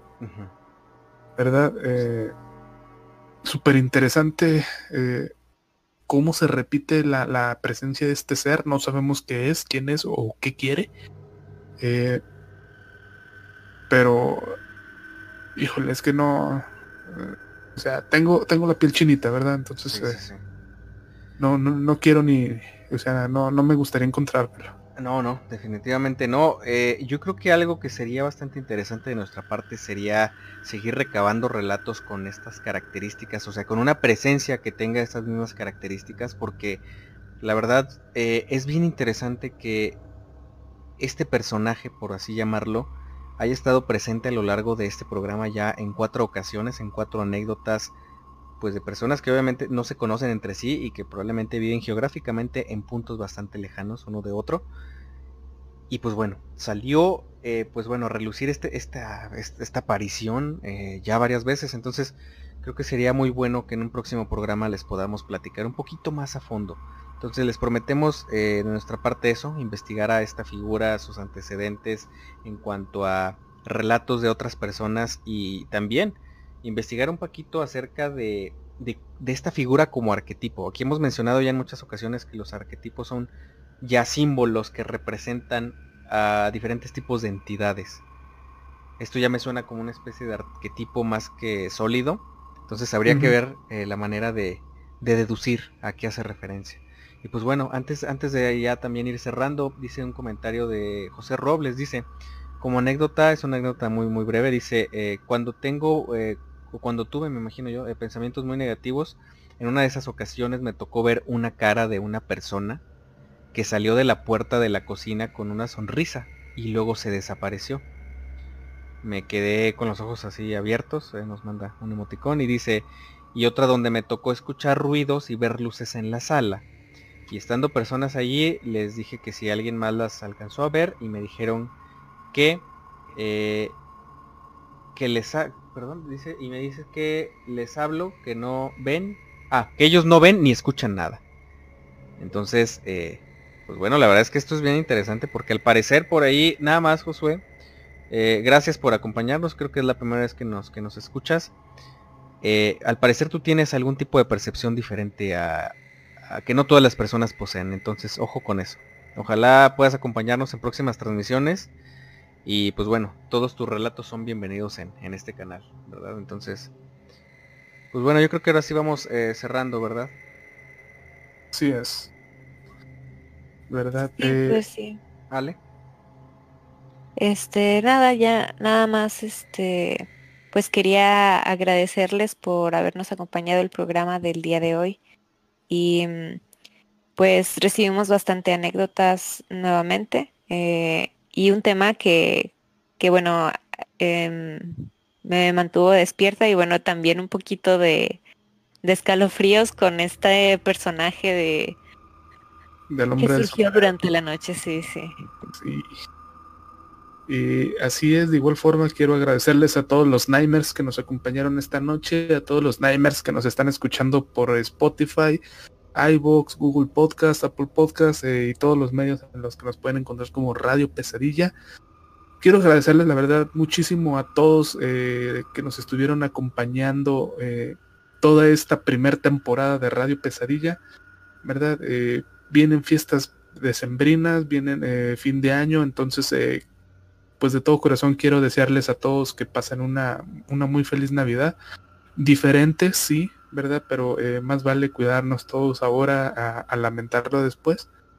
Y pues con todo el gusto de regresar en enero, 9 de enero, señores, para empezar con la temporada 2 de Radio Pesadilla vamos a traer cambios, vamos a traer obviamente más historias, más relatos, más mejoras al programa. Y pues nada, agradecerles que nos acompañaron por todas sus historias, por todos sus comentarios. Y pues muchas gracias. Gus. Sí, gracias Oscar. Pues bueno, eh, queridos radioescuchas, como siempre un placer haber compartido esta noche de sábado con ustedes. La verdad encantado de recibir tanta confianza de su parte para que pues nos hagan llegar todas sus anécdotas. Y pues bueno, la verdad es que muy agradecido porque este proyecto inicia con el único objetivo de eh, compartir las noches y los fines de semana con experiencias sobrenaturales que de hecho pues nos acompañan a lo largo de esas eh, reuniones familiares a las que pues habíamos estado tan acostumbrados y que por cuestiones de sanidad ya no han sido pues tan posibles y pues bueno compartir un poquito de eso con todos ustedes gracias gracias por permitirnos eh, ustedes han sido la razón para que este proyecto pues siga y continúe me atrevo a decir que más fuerte que, nunca. Y no me despido, únicamente es un hasta luego. Espero, como dice ya Oscar, eh, que pasen excelentes fiestas, que se cuiden muchísimo y tenerlos de regreso pues para el arranque de la segunda temporada. Un abrazo eh, caluroso y mis mejores deseos de verdad para cada uno de ustedes y pues todas sus familias. De verdad, muchas gracias por el apoyo. Y pues bueno, vienen cosas bastante buenas, bastante interesantes que estoy seguro que les van a gustar para la segunda temporada. Eh, y pues bueno, nada más tenemos un par de comentarios finales. Eh, dice por acá, bueno, dice José, Josué Robles, dice ya los agregué a notificaciones, muy buen programa. Gracias, muchas gracias Josué. De verdad, eh, un saludote hasta donde quiera que, estés tú y pues bueno, gracias por eso. Nos pregunta que cada cuando se escucha el programa. El programa se transmite cada sábado a las 10 de la noche. Sin embargo, este es el último programa de esta temporada 2020. Ya lo comentaba hace un momentito Oscar. Eh, regresamos el día sábado 9 de enero a las 10 de la noche. Entonces, pues bueno, te esperamos. Así es. Y eh, si quiere escuchar los programas anteriores, bueno, ya nos puede buscar obviamente aquí en nuestra página de Facebook, ¿verdad? obviamente en, post pasados, bueno, ahí están los demás programas. O a través de Spotify, iVoox, eh, Google Podcast y Apple Podcast, también nos puede encontrar como Radio Pesadilla y, ahí va a tener ahora sí que todos nuestros programas eh, hasta la fecha ahí listos para que los escuche cuando él quiera. Así es. Y bueno, un último comentario que de hecho me va a dejar pensando, yo creo que el resto de la madrugada. Dice nuestro buen amigo Evaristo Muñoz. A mi hermana eh, ha visto una sombra con esas características del hombre con el sombrero. Y nos pregunta, ya nos había contado y nos dice, ¿recuerdan que les conté? Sí, así es. Sí, sí, sí, sí, nos había contado. Ya nos habías contado, Evaristo, tienes toda la razón. Entonces, ya son cinco apariciones, ¿no? Cinco, cinco hoy.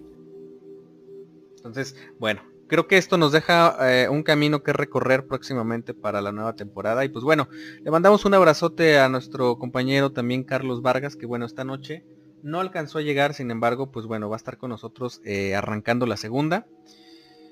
Y pues bueno muchachos, esto fue Radio Pesadilla, donde las pesadillas comienzan. Que duerman bien.